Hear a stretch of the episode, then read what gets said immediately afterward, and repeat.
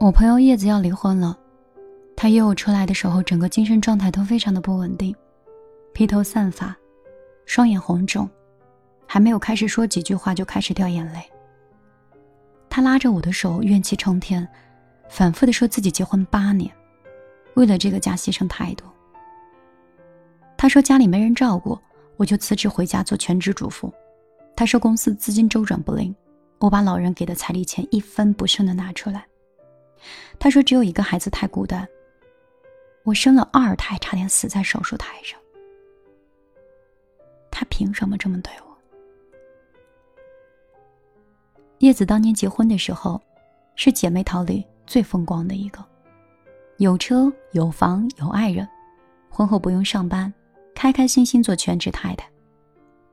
一晃八年过去了，一切就都变了。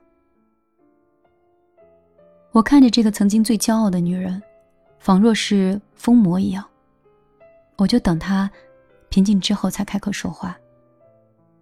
我说：“叶子啊，其实你没有什么不好的。”唯一做错的就是，为了家跟孩子，你完全放弃了自己。别说男人善变，婚姻难受。一个女人活得没有自我，不懂得爱自己、珍惜自己，完全以他人为中心，这样的人生，注定不会圆满的。只有一方沉到尘埃里的婚姻，这是开不出花的。爱自己。是女人一辈子的功课。聪明的女人都有一点自私，因为她们知道，当一个人拥有爱自己的能力的时候，才能爱别人，才能被别的人爱着。婚姻里没有自我的女人到底有多惨呢？这句话很扎心，却又很真实。女人最不应该的样子是：生命是厨房的，收入是商场的，财产是没有的。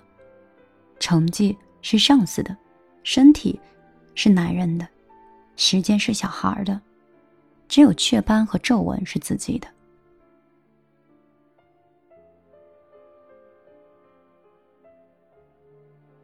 中没有自我的女人到底有多惨？有太多前车之鉴了，但执迷不悟的人还是在放弃自我的不归的前赴后继着。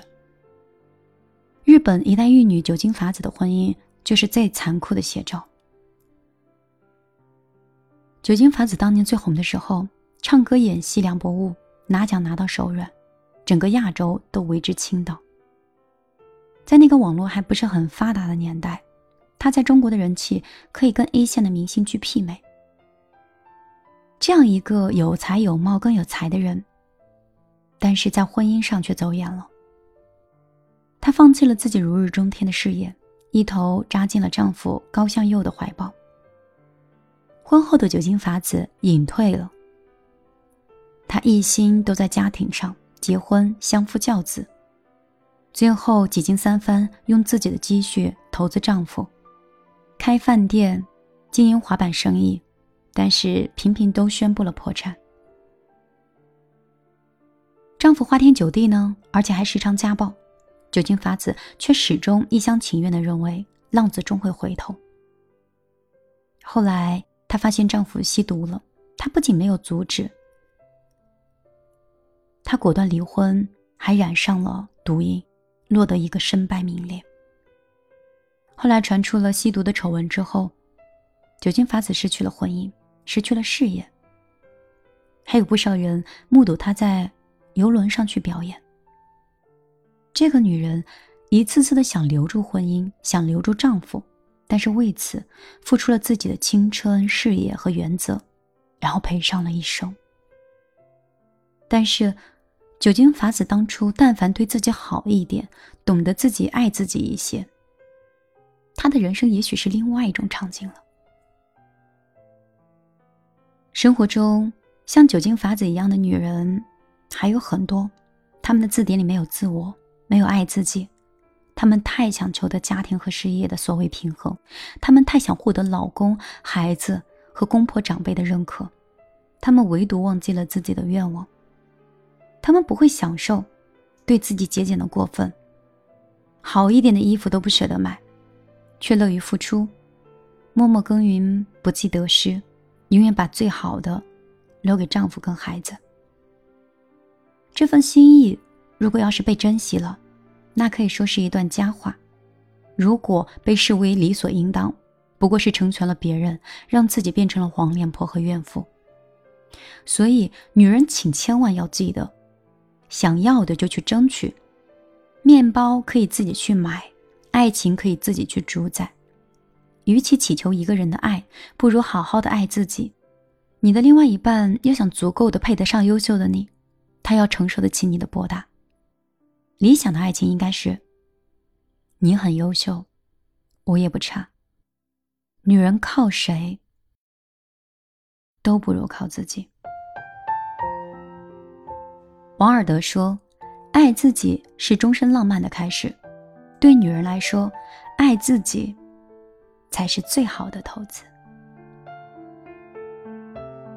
嘿，你好，我是米粒。故事已经讲完了。可能是站在女性的观点讲话。如果认同我这个观点的男人。应该都是好男人。如果进行反驳，也许可能有其他的想法，我也不拉着你跟我沟通。但是，不管你是谁，做好你自己。以前他们说男人要先成家再立业，然后女人要先结婚生子。但是现在，我不这么认为。我们要先实现好自己的个人价值，找到自己想去匹配的人，我们才能执手一生，不是？我希望像我这样有观点的主播，可以跟你成为朋友。我可以在小夜曲，像朋友、像恋人、像家人一般，跟你讲一些这样的故事。如果你想添加我的个人微信，我的微信号码是幺幺幺九六二三九五八。只要你不觉得我烦，我们就可以成为朋友。